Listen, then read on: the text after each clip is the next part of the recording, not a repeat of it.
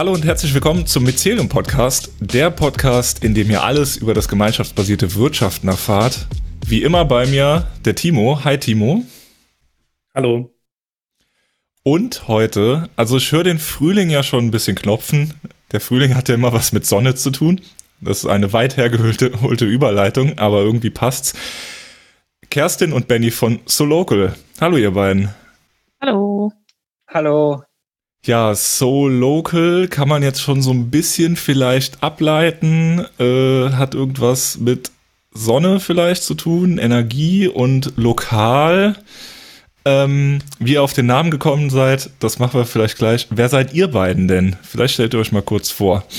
Genau, ich bin Kerstin und habe mit Benny zusammen erneuerbare Energien in Kassel studiert und war auch sehr lange in der Klimagerechtigkeitsbewegung aktiv und habe mir dann irgendwann gedacht, ich habe keine Lust mehr immer nur so dagegen zu sein, gegen RWE und äh, gegen die äh, Bundesregierung und habe mir dann gedacht, ich möchte jetzt das, was ich im Studium gelernt habe, auch dafür nutzen, was Positives aufzubauen, also für die Energiewende und aber auch für, für die Wirtschaftswende. Ähm, vielleicht erstmal so kurz zu mir.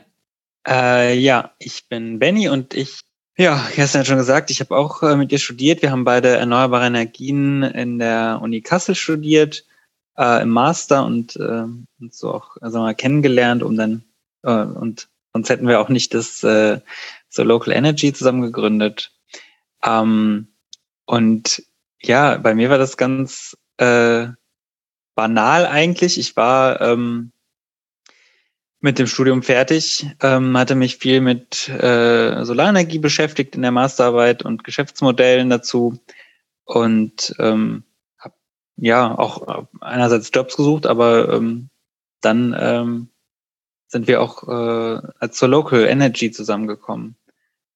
Ja, So Local, mm, das ist ein Verein. Was macht er überhaupt? Wie, was ist eure Aufgabe?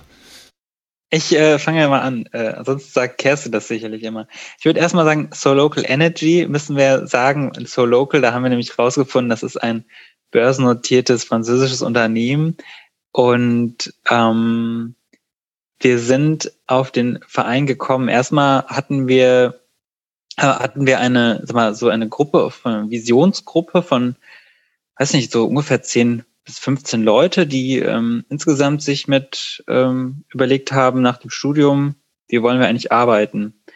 Und ähm, in dieser Gruppe sind auch Leute gewesen, die irgendwie Kontakte zu Stipendiatinnen von Stipendium in Hessen hatten. Das ist ein Ideenstipendium. Und dadurch haben wir erst die äh, sag mal, Energie geschöpft, dass wir gesagt haben, okay, vielleicht machen wir jetzt was eigenes auf weil wir das Stipendium dann ähm, uns beworben haben und das auch bekommen haben und dann erstmal ja ein bisschen Luft hatten, um uns was zu überlegen. Und daraus ist dann am Ende ähm, halt zur Local Energy entstanden.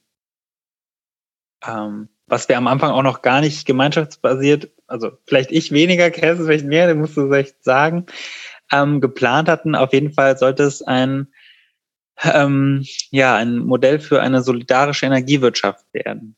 Ähm, ja, und also mit viel mehr sind wir da gar nicht reingegangen, das, äh, aber das hat uns schon gereicht, um damit anfangen zu können. Ja, und vor allen Dingen war spannend, dass äh, diese Leute von dem Stipendium uns anscheinend das geglaubt haben, dass wir da was Interessantes vorhaben. Das finde ich aber noch den witzigsten Teil daran, weil wir dann ja, wie Benny sagte, sechs Monate eigentlich finanziert wurden und das äh, super hilfreich war für die äh, für den Start. Also Shoutout an Hessen Ideen. Ähm, ja, und ähm, du hast ja auch gefragt, was machen wir jetzt eigentlich? Jetzt seid ihr schon alle ganz gespannt wahrscheinlich. Also wir machen äh, hauptsächlich so Bürgersolarprojekte im kleineren und größeren Maßstab und äh, ja, so Klimaorganisierung in den Nachbarschaften. Und ähm, dazu haben wir uns am Anfang, als wir eben diese Zeit hatten ähm, und auch Business Coaching und alles Mögliche, so drei Bausteine entwickelt. Das sind äh, einmal die Balkonkraftwerke, also kleine steckerfertige Solaranlagen, wie man das auch nennt, die man ähm, mit einem ganz normalen Stecker in die Steckdose installieren kann und eben an den Balkon draußen dranhängen kann. Also auch für Leute geeignet, die kein Eigenheim haben. Ähm, der zweite Baustein ist die Solar-Selbstbaugemeinschaft, wo es ja heute auch noch ein bisschen mehr drüber gehen soll. Und ähm, das ist eigentlich so unser kerngemeinschaftsbasiertes Geschäftsmodell, würde ich mal sagen, weil wir da dieses äh, klassische Solarbusiness äh, aufbrechen und nicht sagen, äh, ein Haus äh, kriegt ein Angebot über eine Solaranlage äh, und die bezahlen das dann und jemand anders baut das, sondern wir sagen, hey Leute, ihr x Leute wollt gerne eine Solaranlage bei euch bauen. Ähm, ihr kommt jetzt äh, zusammen in die Gemeinschaft, ihr finanziert das gemeinschaftlich, also auch solidarisch untereinander ähm, und helft euch dann jeweils auf den Baustellen. Und wir sind da und ähm, ja, machen die Orga im Hintergrund, die technische Planung, die Bauleitung, ähm, die Inbetriebnahme und sowas, was sozusagen äh, doch fachliches Know-how gibt, aber es gibt ähm, ganz viel auch ähm, Arbeiten, die man ohne Vorkenntnisse eigentlich machen kann. Und genau, dann gibt's ähm, ähm, am Ende noch die Nachbarschaftskreise Klimawende, wo wir ähm, Nachbarschaften über ein Jahr begleiten, sodass sie Klimawendeprojekte in ihren eigenen Quartieren ähm, entwickeln und umsetzen. Und das kann auch Richtung Balkonkraftwerke oder Solar-Selbstbau gehen, aber kann auch äh, sein, irgendwie einen vegan mitbringen, mitbringen Brunch äh, zu organisieren äh, oder ein gemeinsames Lastenrad anzuschaffen. Also uns war das auch immer wichtig, dass wir nicht nur so auf diesem Stromthema verharren, sondern ähm, das ja ein bisschen ganzheitlicher sehen, die ganze Klimawende. Also habe ich das richtig verstanden mit der Gemeinschaft, dass ähm, also das sind mehrere Projekte, also mehrere Haus, Hausgemeinschaften zum Beispiel oder mehrere Unternehmer oder oder ist das jetzt ein Haus, was ein, eine Solaranlage auf dem Dach haben möchte? Genau, also in dieser Solar-Selbstbaugemeinschaft ähm, fassen wir dann, ähm, wir hatten geplant sechs Haushalte zusammen. Am Ende sind es jetzt erstmal drei. Ist aber auch ganz gut so für den ersten Durchgang, weil es eh schon ziemlich komplex ist. Ähm, und das ist wie so eine Wandertruppe, die dann von Baustelle zu Baustelle quasi wandert. Und ähm, wer dann in diesem Haushalt ist, das ist äh, offen. Also es kann eine WG sein, es kann äh, eine Familie sein, es kann eine Einzelperson sein. Ähm, ich glaube, in unserem Fall sind es jetzt beim ersten Durchgang äh, alles Familien quasi. Aber wir wollten das jetzt nicht so vorgeben, damit es nicht so kleinbürgerlich quasi wieder so festgelegt ist. Was an der Stelle ja jetzt ziemlich cool ist, ist, dass wir dieses alte Thema haben, wieder gemeinschaftsbasiert wirtschaften, ist doch eigentlich was unglaublich Altes. Und was du jetzt beschreibst mit dieser Wanderbaustelle, das ist ja genau die Art und Weise, wie früher eigentlich Häuser entstanden sind. Ne? Man hat sich gegenseitig geholfen, insbesondere auf dem Dorf. Und so hat man sich gegenseitig die Häuser gebaut. Und äh, ja, die Fertigkeiten, wie man ein Haus baut, war, waren eben auch so weit gestreut und das äh, finde ich jetzt bei euch wieder spannend, weil es geht jetzt ja nicht um natürliche Gemeinschaften, sondern um Menschen, die sich intentional zusammenbringen. Das ist ja das Neue. Ähm, genau, also gerade mich würde diesen Aspekt interessieren, ähm, wie ist denn so dieses ähm, ja, Lernen ähm, jetzt angelegt, also dass sich die Leute auch gegenseitig unterstützen können in den Gemeinschaften? Es ist eigentlich so, dass wir den äh, Leuten da kompletten Freiraum gegeben haben. Wir haben jetzt äh, gesagt, ähm, also erstmal die drei, die wir jetzt haben untereinander, ähm, ihr ähm, ja, helft euch gegenseitig auf der Baustelle, aber auch halt an den Terminen, an denen ihr könnt und in dem Umfang, an dem ihr könnt.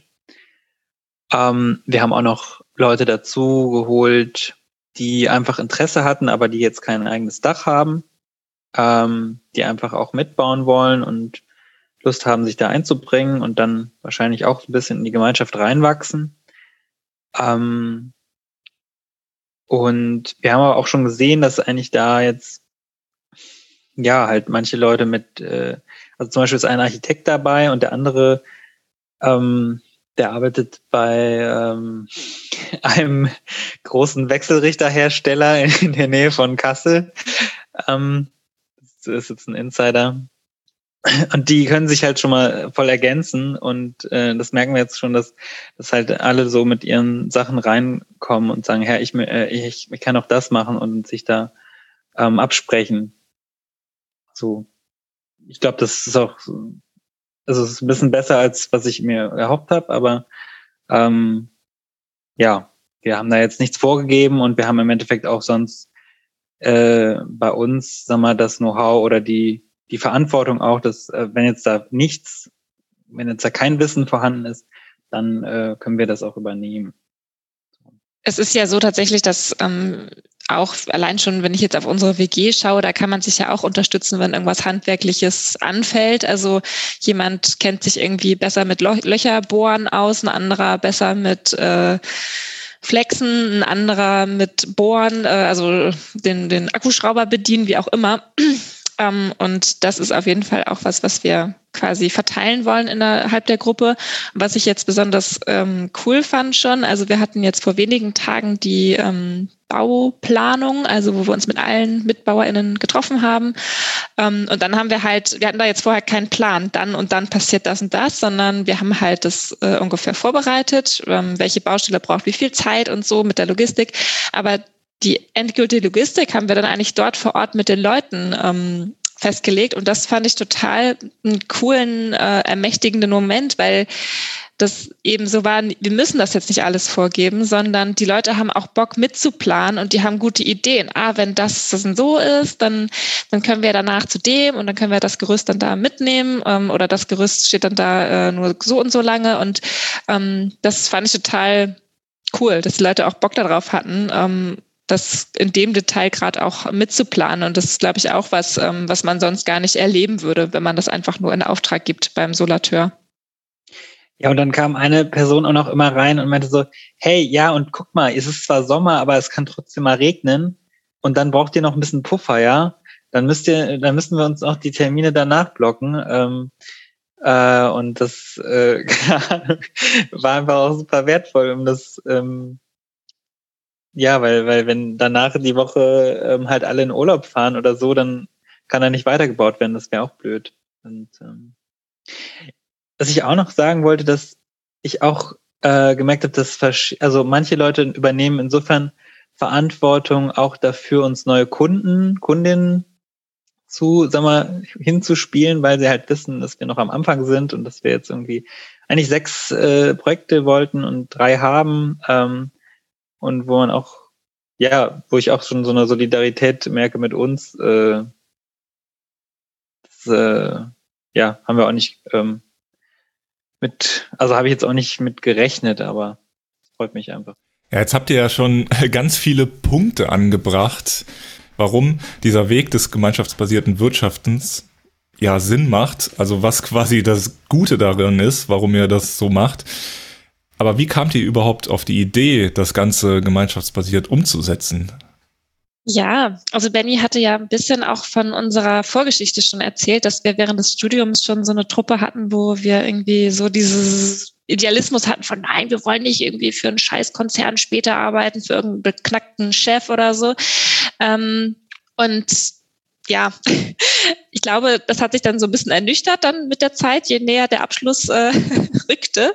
Ähm, und ich habe ja dann tatsächlich auch erstmal bei, einer, äh, bei einem Ingenieurbüro angefangen. Das war jetzt äh, kein Scheißkonzern, auch kein beknackter Chef, also alles gut. Ähm, genau. Ähm, aber da war schon immer diese Idee, okay, wie könnte denn dieses Solavi-Prinzip auf den Energiebereich übertragen werden? Und dann ähm, habe ich am Anfang von diesem Stipendium, ne, wo wir also ein bisschen Zeit hatten und so ein bisschen uns rumge, rumgetrieben haben, ähm, war ich mal auf so einer Konferenz, wo es um innovative Genossenschaften oder so ging. Und da habe ich Michaela getroffen vom Mycelium ähm, und auch noch andere Leute aus dem CSX-Netzwerk. Ähm, das kam ja auch schon teilweise im Podcast vor. Und dann war ich echt so happy, weil ich dachte, oh geil, ey, also hier sind die Leute, nach denen ich gesucht habe, aber ich wusste gar nicht, dass ich sie suche, ähm, weil ich das irgendwie immer so ein bisschen für so eine spinnerte Idee gehalten hatte und irgendwie nicht so konkret. Und ähm, ja, die Michaele meinte auch direkt, ah ja, toll, dass ihr im Bereich Energie unterwegs seid. Genau euch haben wir auch noch gesucht. Dann war ich natürlich noch äh, glücklicher und dann ähm, sind wir in die erste Lern- und Handlungsgemeinschaft ähm, mit äh, reingekommen und ähm, haben da das klassische Programm quasi von äh, Timo und Michaela mitgemacht. Ähm, und das war natürlich sehr wertvoll, weil es damals ja alles so neu war und so schwierig, sich das vorzustellen, ähm, dass es total toll war. Also einmal die Erfahrung von Timo und Michaela dabei zu haben und aber auch die anderen Projekte, die ja auch entstanden sind mit der DIN und so weiter, ähm, mitzubegleiten. Also das war wirklich sehr, sehr schön. Nicht immer einfach, äh, würde ich sagen, aber weil es viele Knoten gab, aber deswegen umso schöner, dass wir das jetzt äh, realisiert haben, was wir damals angefangen haben. Ja, ich muss an der Stelle auch noch erwähnen, dass äh, ich ja total glücklich bin, weil ich ein gigantischer Fan von diesen Balkonkraftwerken bin und äh, dass die erste gemeinschaftsbasierte Energiewirtschaft, was mit Balkonkraftwerken unter anderem auch in Teilen zu tun hat, ähm, finde ich einfach äh, gigantisch, ja.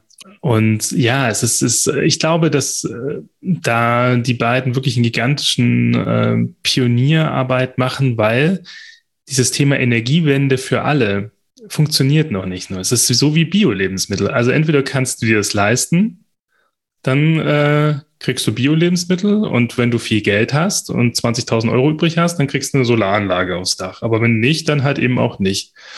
Und genau an dem Stelle und an der Stelle unterscheidet sich ähm, ja die, Energie gar nicht so sehr vom Gemüse, ähm, sondern eben dieses diese Teilhabe an an erneuerbaren Energien, an, an zukunftsfähigen grünen Technologien, ähm, die schafft der Markt halt einfach nicht. Ist nicht vorgesehen. Und äh, das, ähm, ja, da war ich von Anfang an total begeistert, als die beiden halt eben da mitgemacht haben. Ich glaube, im doppelten Sinne Pioniere, einmal mit dem Thema, dann mit dem Ansatz und auch noch in der ersten Form der Lern- und Handlungsgemeinschaft. Äh, ja, sehr mutige Menschen. Finde ich super. Ja, ich glaube, ich mag da gerne noch so ein Bild reingeben mit äh, dazu, also was ähm, Timo gerade meinte mit äh, Energiewende für alle. Ähm, also für mich ist die Sonne halt, das klingt immer so ein bisschen romantisch, aber so wirklich was, was ja auf uns alle hinabscheint, so. Und es gibt aber nur wenige Leute, die sie auch wirklich ernten können. Und also Deswegen finde ich das halt so wichtig, dass man auch sozusagen Infrastruktur solidarisch bereitstellt, damit eben, also eigentlich die, die es am nötigsten hätten, günstige Stromrechnung zu haben, das auch davon profitieren können. Und also genau, die Sonne ist irgendwie so eine Art Commons oder Gemeingut ähm, und wird aber davon eingehegt im Prinzip, dass äh, ja nur die, die reichen Leute sich eine schöne Solaranlage und dann noch ihr E-Auto damit betreiben können. Ähm, und genau, deswegen ist das auch so unser Slogan. Äh, grüner Nachbarstrom für alle. Ja, ich bin ja hier auch so ein bisschen für die kritischen Fragen zuständig und äh, da würde ich jetzt halt auch mal nachfragen mit diesen Balkonkraftwerken. Bringt das überhaupt was? Man muss doch irgendwie da das ganze Dach zupflastern, damit man da überhaupt was für bekommt, damit sich das lohnt und rechnet. Also ja, macht das überhaupt Sinn, sich da so ein ähm, kleines Balkonkraftwerk ähm, an den Balkon zu hängen oder irgendwo aufzustellen. Das mit den Balkonkraftwerken macht äh, auf jeden Fall Sinn. Ähm, es ist eine Sache, die Energie halt äh, zu betrachten, die da rauskommt. Ähm, da, das ist auf jeden Fall so, dass sich das Ding auch äh, wirtschaftlich ähm, rentiert. Es dauert halt eigentlich einfach eine Zeit lang. Und der andere Effekt, den wir halt damit auch sehen, ist halt einfach die, ähm, ähm, Wahrnehmung der Leute ähm, oder auch so ein Empowerment äh, von Leuten, dass sie auch mit einem kleinen äh, Geld da was machen können ähm, und da ihren eigenen Strom erzeugen können. Ähm, und halt so direkt damit verbunden sind. Also wenn es jetzt wirklich der Balkon ist, ähm, es gibt auch manchmal das auf Garagen oder so, dann sieht man es halt auch eigentlich jeden Tag oder im Sommer auf jeden Fall jeden Tag, wenn man auf den Balkon geht. Äh, und das macht super viel aus und da ist auch einfach, ja, das Thema Strom kein per se emotionales Thema ist in unserer Gesellschaft, ist es äh, aus unserer Sicht sehr wertvoll. Ähm, aber wir haben auch solche Leute, die hinkommen und sagen, ich hätte gern ein Balkonkraftwerk. Und dann, ähm, dann guckt man sich bei Google Earth die, dieses Dach an und denkt so, hey, Du hast hier ein Einfamilienhaus, das hat ein Dach, du hast doch noch eine Garage. Ein Balkonkraftwerk ist äh, nicht das Richtige für dich. So. Weil es einfach, die Leute dann auch, die, die Verhältnisse sind auch oft dann nicht klar, was sie eigentlich an, äh, an Strom oder auch an Energie insgesamt brauchen. Und ähm, ähm, da ja, sehen wir es uns aber auch als Aufgabe, das einfach zu kommunizieren und da, ähm, wie soll ich sagen, Arbeit äh, zu leisten. Ähm, ähm, es ist halt, ja, dann wieder so ein Thema, wo, wo wir auch wieder mehr gemeinnütziger Verein als Unternehmen sind, weil das äh, halt nicht äh, dann mit einer direkten Refinanzierung irgendwie verbunden ist. Ist äh, ein Balkonkraftwerk aktuell noch was für Idealisten? Ähm, das würde ich nicht unbedingt so sagen. Also ähm, man kann sich ja auch so ein bisschen ausrechnen, wann amortisiert sich das, wenn man das jetzt gerne machen möchte, ähm, für die zahlenbasierten Menschen hier unter uns. Und ähm, da, da kommen dann verschiedene Sachen raus, aber so meistens zwischen sechs bis neun Jahren oder so. Das ist jetzt nicht super schnell, ähm, aber keine Ahnung, das hält ja auch 20 Jahre so. Äh, und ich kann das mitnehmen, wenn ich umziehe. Ähm, und ich, ich kann sogar auch ähm, dieses noch ein bisschen optimieren, wenn ich halt dann versuche, ähm, ja, wenn ich zu Hause bin, ähm, mittags dann ein bisschen mehr Strom zu verbrauchen, ähm, weil da ist ja kein Speicher dabei bei den Balkonkraftwerken. Und ähm, damit kann ich das noch ein bisschen äh, verbessern, die Ausbeute. Also Genau, ich würde sagen, es lohnt sich und energetisch oder ökologisch hat sich so ein Modul eh nach einem Jahr schon ähm, amortisiert. Also das ist ja auch so ein Mythos, dass das total äh, aufwendig wäre von der Herstellung. Ist es auch, aber es produziert eben auch genug Strom, um das in einem Jahr wieder ähm, rauszuholen. Mhm. Ja, Kerstin, du hattest eben schon erwähnt, du warst von dieser Solavi-Idee begeistert, ähm, wolltest die jetzt anwenden auf Energie. Jetzt erntet man bei einer Solavi ja Gemüse und kein Strom. Ähm, ja, wie kam es jetzt zu eurem gemeinschaftsbasierten Geschäftsmodell und ja, wie sieht das jetzt genau aus? Wir haben eben da schon mal ein bisschen gehört, ähm, diese, diese Bautrupps und Balkonkraftwerke, aber wie ist das ja genau ausformuliert? Ich fang mal an, Benny kann mich dann ergänzen. Also wir haben ziemlich lange an dem äh, Geschäftsmodell rumgetüftelt, würde ich sagen, ähm, weil es ja zum ersten Mal eine Dienstleistung ist. Ähm, und mit Dienstleistung ist das immer so eine Sache, die ist ja auch nur einmalig. Also ich möchte nicht jetzt jedes Jahr eine Solaranlage mir aufs Dach bauen, sondern ich möchte das einmal und dann soll die auch wieder 20 Jahre halten. Ähm, und genau, das heißt, ähm, wir haben das jetzt so konzipiert, ähm, dass wir auch nicht über ein ganzes Jahr uns ähm, quasi finanzieren damit, sondern ein halbes Jahr. Ähm, und das, daraus sind dann diese sechs Anlagen sechs Monate geworden.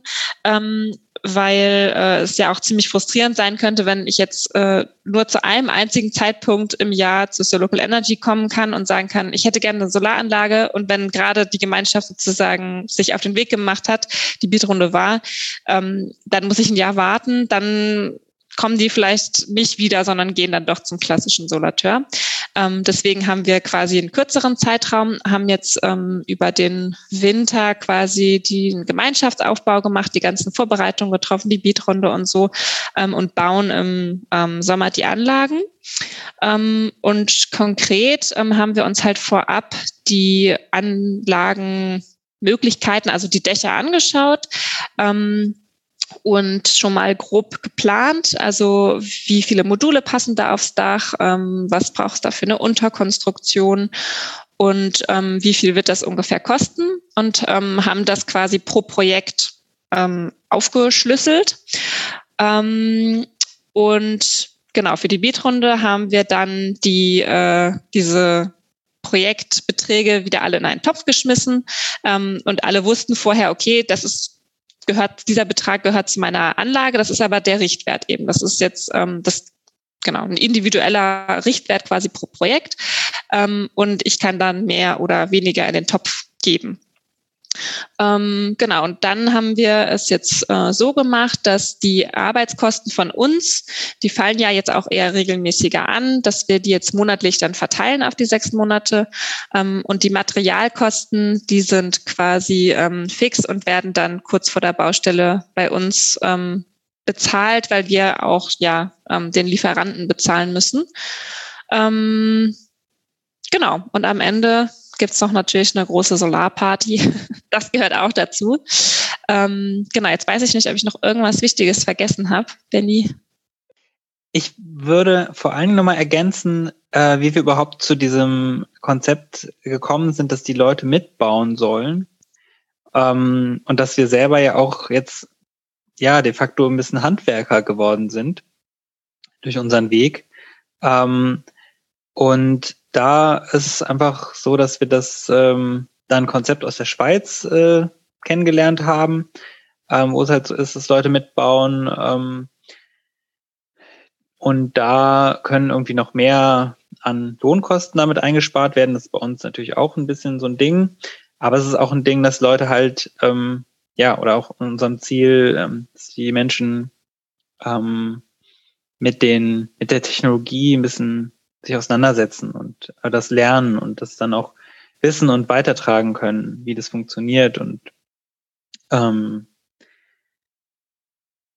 ja, weil ansonsten hätten wir auch einfach einen, ähm, einen äh, ähm, wie soll ich sagen, so ein, so ein Projektbüro ähm, äh, eröffnen können und dann die einzelnen Projekte an wieder Handwerker vergeben können.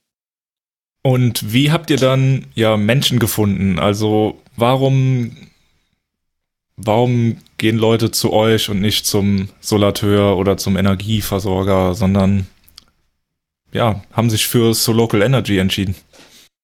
Antworte da jetzt auch mal, aber Kerstin kann auch gerne was sagen, einfach weil ich äh, in den letzten Monaten da Vertriebsingenieur äh, war, sozusagen. Ähm, die Leute, die uns gefunden haben, also die jetzt wirklich dabei sind, das sind wirklich Leute, die über Kontakte äh, uns kennen und äh, ja, entweder im ersten oder zweiten Grad oder so. Und die Leute, die insgesamt wir so gefunden haben, haben wir aber auch viel über Netzwerke, lokale Netzwerke. Zum Beispiel gibt es einen Solavi-Verteiler in ähm, Kassel ähm, gefunden. Aber ja, da Kerstin auch viel Netzwerkszeug macht, ähm, äh, ich meine, da, da Kerstin auch sehr viel Netzwerkarbeit äh, bei uns übernimmt und ich glaube, niemals würden uns so viele Leute kennen, wenn Kerstin nicht in unserem Team wäre hier in Kassel. Äh, muss jetzt da sicher noch was zu ergänzen. Alles klar. Ähm, ja, ich glaube, da zahlt sich wirklich aus, auch so wieder, was die Qualität vom gemeinschaftsbasierten Wirtschaften finde ich, dass man nicht jede Person betrachtet als Kundin, sondern dass ich einfach äh, Beziehungen pflege mit verschiedenen Menschen, äh, MultiplikatorInnen und die äh, erzählen dann wieder weiter oder leiten dann gerne mal äh, unser Mitgliederaufruf weiter. Ähm, oder die kennen uns einfach schon ähm, und tatsächlich machen wir sehr wenig Werbung jetzt im klassischen Sinne, sondern es passiert ganz viel so über Mund-zu-Mund-Werbung äh, quasi. Und das freut uns natürlich auch, wenn ähm, ja die Leute irgendwie uns vertrauen und wir kriegen ganz oft die Rückmeldung, irgendwie ist es cool, was ihr macht. Ähm, und ich glaube, dass, warum kommen die Leute zu uns? Das ist halt schon so dieses Ding von, ich möchte das lernen und ich möchte es selber machen. Ich möchte wissen, was da oben eigentlich auf meinem Dach ist. Und natürlich ist es ähm, auch schon wieder mit Privilegien behaftet, diese Zeit überhaupt aufbringen bringen zu können für die Treffen, die wir jetzt gemacht haben, die noch kommen werden, für die verschiedenen Baustellen, das Mitarbeiten. Ähm, aber die Leute nehmen sich bewusst eben auch die Zeit. Also weil ihnen das wichtig ist, ähm, irgendwie diese, diese Fähigkeiten auch zu erlernen. Und ähm, es ist ja auch ungeheuer befriedigend, wenn man äh, dann später vor seinem Haus steht und sagt, hey, ich war da mit oben auf dem Dach, ich habe die Anlage mitgebaut. Ähm, und ja, vielleicht trägt auch noch was dazu bei, dass wir auch immer sehr stark betonen, ja, dass wir natürlich auch auf die Sicherheit achten. Ich glaube, das ist eigentlich das größte Bedenken der Leute, dass man irgendwie vom Dach fallen könnte. Aber ähm, dafür sorgen wir natürlich auch, dass das nicht passiert, äh, was in unserer Macht steht. Ähm, und ich glaube, dann, dann ist es so ein bisschen so ein Abenteuer, einfach äh, auf dem eigenen Dach eine Solaranlage zu installieren. So neudeutsch würde man sagen, ihr helft den Menschen in ihrem privaten Umfeld Storytelling zu machen. Also von einer, äh, von einer positiven Zukunft. Ähm, ich glaube, im normalen Deutsch ist es einfach, ja, Gemeinschaft hat einfach was mit Geschichten erzählen zu tun. Und man peppt ja auch so ein bisschen seine eigene Nachbarschaft auf, wenn man sowas macht, weil die Leute kommen dann ja und gucken und sagen, ja, was macht ihr da auf dem Dach und so. Und man hat vielleicht beim nächsten Nachbarschaftstreff halt einfach auch eine coole Geschichte zu erzählen. Und ich glaube, das ist halt eben auch so wichtig. Man erzählt halt positive Geschichten des Gelings. Ne? Ich könnte mir das gar nicht vorstellen, dass das funktioniert. Und dann hat es so viel Spaß gemacht. Und am Ende hatten wir Solaranlage auf dem Dach und gegessen haben wir eigentlich auch immer gut. Und, ähm, und dem gegenüber ist, ähm, ja, es ist halt, in Teilen könnte man sagen, es ist gemeinschaftsbasierte Projekte auch so ein bisschen so als Event, ähm, die aber nachhaltig sind, also die wirklich was bringen. Ne? Und ich finde, das, ähm, ich finde es immer wichtig zu sagen, dass halt eben das, ähm, die Praxis an sich halt einfach Spaß macht. Ne? Und ähm, ja. Ja, tatsächlich haben wir genau so ein Beispiel auch in der Gemeinschaft. Also eine Person, die gesagt hat, oh, ich habe meinen Dach, meinen Nachbar auf dem Dach gesehen, der hat da äh, seine Solaranlage gebaut, das will ich auch. Ähm, und dann kam das so äh, ganz praktisch äh, dazu, dass wir das äh, gerade angeboten haben. Aber ähm, es ist tatsächlich auch erwiesen, dass ähm, allein schon, dass sozusagen Solaranlagen ähm, auf den Dächern in den Nachbarschaften dazu führen, dass noch mehr Solaranlagen gebaut werden. Und ich könnte mir das ehrlich gesagt bei diesem Selbstbau auch vorstellen. Das können wir jetzt noch nicht sozusagen aus der Praxis berichten, aber in der Schweiz ist es auch sehr erfolgreich. Und äh, die Leute sehen das ja, die kriegen das ja in der Nachbarschaft mit, dass man da rumturnt und dass man da sich einen schönen Tag macht und äh, Musik anmacht und gutes Essen und so. Ähm, und dass die dann auch äh, noch mehr Lust bekommen oder sich das eher zutrauen. Also genau, auf jeden Fall Storytelling ähm, äh, in der Praxis. Ja, beziehungsweise ich, da gibt's eigentlich auch schon die ersten Sachen, ne? Also bei der Person, von der Kerstin eben erzählt hat, da ist schon die Nachbarin, die muss ich nur noch anrufen. Äh, die, die wir jetzt auch eine Anlage haben, da haben wir noch gar nichts auf dem Dach gebaut und äh, beim anderen ist halt irgendwie der, der Kumpel da, der direkt auch interessiert ist. Ähm, ich wollte noch auf eine Sache eingehen, die uns auch wichtig war, ähm, die wir jetzt mit den drei sag mal, Einfamilienhäusern, die es jetzt sind, noch nicht so umgesetzt haben.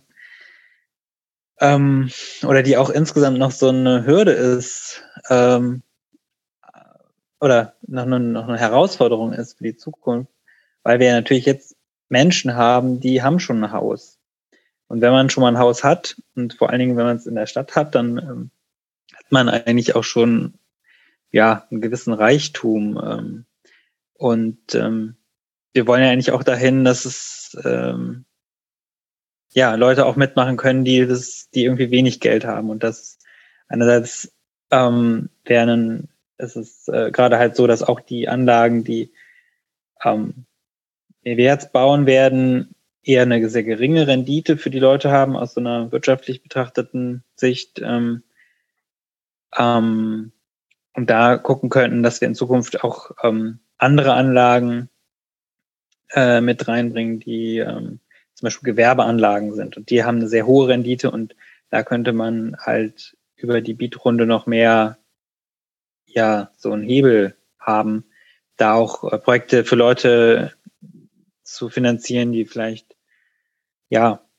irgendein ähm, Haus äh, besitzen, aber das vielleicht äh, renovierungsbedürftig ist und auf dem Land steht und die nicht äh, das äh, Geld über haben.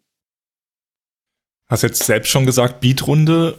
Ja, ist das da wirklich so der Schlüsselfaktor, um dann alle mitzunehmen für euch? Und ja, vor allen Dingen, wie war denn eure Beatrunde? Also wie habt ihr das erlebt? Wie lief das jetzt in dieser Gemeinschaft ab? war, es ist am Ende sehr gut gelaufen, aber es war am Anfang auch schon so, dass wir, dass ich zum Beispiel mit Leuten geredet haben, ja, die haben gesagt, ja, also ich habe 10.000 Euro. Und dann habe ich halt das Projekt geplant und geguckt, okay, wie, wie viel Zeit brauchen wir dafür und teuer sind die Materialien und es kam halt doch schon auch mehr als 10 Prozent mehr raus. Ähm, und dann habe ich ihm gesagt, ja, ähm, hier, da kommt ein bisschen mehr raus, ich habe das gehört, dass du 10.000 Euro hast. Geh einfach damit mal in die Beatrunde und dann gucken wir halt, was ist. Und ähm, insgesamt war in der Beatrunde jetzt keine, ähm, ja, da gab es jetzt keine Unterschiede von, keine Ahnung, 10.000 Euro, was geboten wurde. Insgesamt ging es ja auch pro Anlage um, ja, halt ein bisschen mehr als 10.000 jeweils. Aber ähm, die Leute haben alle mehr geboten und wir hatten auch mehr Geld bei der ersten Runde direkt. Und die Leute waren auch super transparent direkt. Also wir haben uns am Anfang zum Beispiel überlegt, Cass und ich, ja, ähm, wir machen das anonym, oder? Ja, machen wir anonym. Und vielleicht war es auch, weil es nur drei Leute waren, aber es war auch so, dass in der Beat-Runde selber ähm, dann schon die Leute so gedacht haben, ach nee, ich sag das jetzt einfach, was ich, was ich hier, was bei mir steht und was, was ich bieten will. Und äh, haben sich da dann eigentlich total auch schon drüber unterhalten. Und dann haben wir gesagt, ja, okay, wir machen jetzt, jetzt machen wir doch mal die Beat-Runde und dann gucken wir mal, wie es ist. Und ähm, ihr könnt es uns privat in den Chat schreiben, weil ja, wegen Corona hatten wir halt leider wieder eine Zoom-Beat-Runde. Ähm, und äh, ja, ich glaube, einer hat sogar in offenen Chat geschrieben und dann, äh, ja, wir waren einfach nur baff. Aber ich, äh, ich lasse Kerstin gerne was ergänzen. Ähm. Ja, ich war auf jeden Fall auch ziemlich äh, geflasht dann, als das äh, so glatt über die Bühne gegangen ist. Ähm, aber irgendwie ist es halt auch genau das, was, äh, was sozusagen Michaela und Timo immer so predigen, also dass man einfach gute Beziehungen aufbauen muss vorab. Und das haben wir, glaube ich, geschafft, so dass es dann ähm, ja, also vor allen Dingen, glaube ich, in dem Fall dann zu uns, die das Vertrauen gab, wir haben das schon alles äh, gut uns überlegt äh, und das, das, ähm, da gehen die dann auch mit, so was, was die Kosten angeht. Und äh, ich muss aber auch sagen, dass ich schon dachte, wow, das ist auch was anderes. Also als ob ich ähm, jetzt in der Solavi irgendwie 80 Euro im Monat gebe ähm, in einer Beatrunde oder ob ich jetzt gerade mal äh, so eine große Investition von über 10.000 Euro ähm, per Beatrunde irgendwie in den Topf schmeiße. Ähm, da hatte ich so ein bisschen Dammel vorab, dass ich dachte so, oh shit, also ähm, ist das, äh, also ne, passiert das jetzt wirklich? Und deswegen bin ich umso, umso glücklicher, dass äh, man jetzt auch sagen kann, ja, nee, es funktioniert auch bei diesen Beträgen. Also ähm, das, davon bin ich immer noch sehr äh, beeindruckt. Also ja, du hast gerade selbst gesagt, alles hat super geklappt und du bist beeindruckt. Ja, wie geht's jetzt weiter? Ähm, flächendeckende Solaranlagen in ganz Deutschland, Europa und der Welt oder ähm, wie ist euer Plan so für die nächsten Jahre? Ja, also wir als Local Energy haben eigentlich von Anfang an gesagt, dass wir gerne in Nordhessen bleiben wollen, uns darauf fokussieren wollen, also Kassel und Umgebung. Das heißt, wir würden jetzt äh, erstmal äh, Kassel flächendeckend äh, solarisieren, so zum Anfang. Ähm, und genau, wir haben natürlich jetzt auch schon ein paar Leute an der Hand, die äh, ja einen zweiten Durchgang, äh, also im zweiten Halbjahr jetzt ähm, 2022 mitmachen wollen. Das ist äh, auch super gut so als Voraussetzung. Ähm, und ja, ansonsten hatten wir eher das Bild, dass ähm, wenn es den das Interesse gibt, bei anderen Leuten das in ihrer Region auch aufzubauen, ähm, dass wir da sehr gerne unterstützen, also eher so Regionalteams machen ähm, oder ja einfach das Wissen äh, weitergeben, weil man kann es ja auch anders machen. Man kann ja auch einfach sich einen Solateur in der eigenen Region suchen und die Orga selber machen. Dann muss man nicht sozusagen wie bei uns die ähm, diese Kompetenzen in der eigenen Organisation haben ähm, mit der PV-Planung und der mit dem mit dem Bau. Und dann kann man das eigentlich ziemlich schnell überall machen. und ähm, genau, ähm, es gibt noch ein anderes Projekt, was sehr ähnlich äh, unterwegs ist wie wir, das ist der Bremer Solidarstrom. Und äh, mit Chris sind wir auch ganz äh, eng im Austausch und das ist auch super hilfreich, dass man sich einfach mal austauschen kann. Ähm, wie machst du das äh, bei, bei dem und dem Thema? Ähm, und ich kann mir sehr gut vorstellen, dass, äh, dass da noch weitere Projekte aus dem Boden sprießen. Das sieht man jetzt auch so langsam. Es ist auch ein Handbuch äh, in Arbeit von, ähm, von Bremer Solidarstrom ähm, für das ganze Thema in Deutschland. Wir wollen dazu noch eine Website aufbauen. Es gibt noch andere Gründungsinitiativen. Also da ist ordentlich noch was äh, in Bewegung. Muss so ein bisschen an Freifunk denken. Dann hat man überall so Freifunk-WLAN oder halt auch dazu noch überall so äh, so Local Energy Solaranlagen. Ja, wie ihr alle wisst, gibt es ja auch noch die Podcast-Gemeinschaft. Die macht das Ganze hier möglich. Und wenn ihr Mitglied in dieser Podcast-Gemeinschaft seid, dann habt ihr auch die Möglichkeit, Fragen an unsere wunderbaren Gäste hier zu stellen. So ist das auch passiert bei dem letzten Podcast-Call und da haben wir hier mal so ein bisschen was zusammengetragen. Ähm, zum Beispiel fragte Miriam, äh, worin unterscheiden sich die Projekte? Also damit meint sie einfach die ja, einzelnen Solaranlagen auf den einzelnen Häusern. Ja, was sind da so markante Unterschiede vielleicht? Ähm, also das eine ist zum Beispiel, dass es ja Flachdächer gibt, ähm, wo die Module aufgestandert werden und ähm, andere haben ein Giebel, so dass man das direkt ähm, auf die Dachfläche aufbringen kann. Dann gibt es verschiedene Ziegel, die die Leute haben. Äh, die Häuser sind unterschiedlich hoch.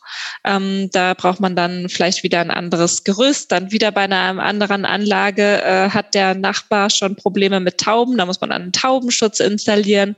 Ähm, und auf jeden Fall ähm, geht es dann auch darum, wie ist das Haus ausgerichtet, wie ist die wie ist das Dach ausgerichtet, wie ist die Neigung. Ähm, also das sind so ein paar Standardfaktoren eigentlich, die bei jedem Projekt erstmal geklärt werden müssen und daraus ergibt sich dann ein bisschen die Größe und die, die Anlagenleistung und daraus auch, was man da so an Strom draus bekommt.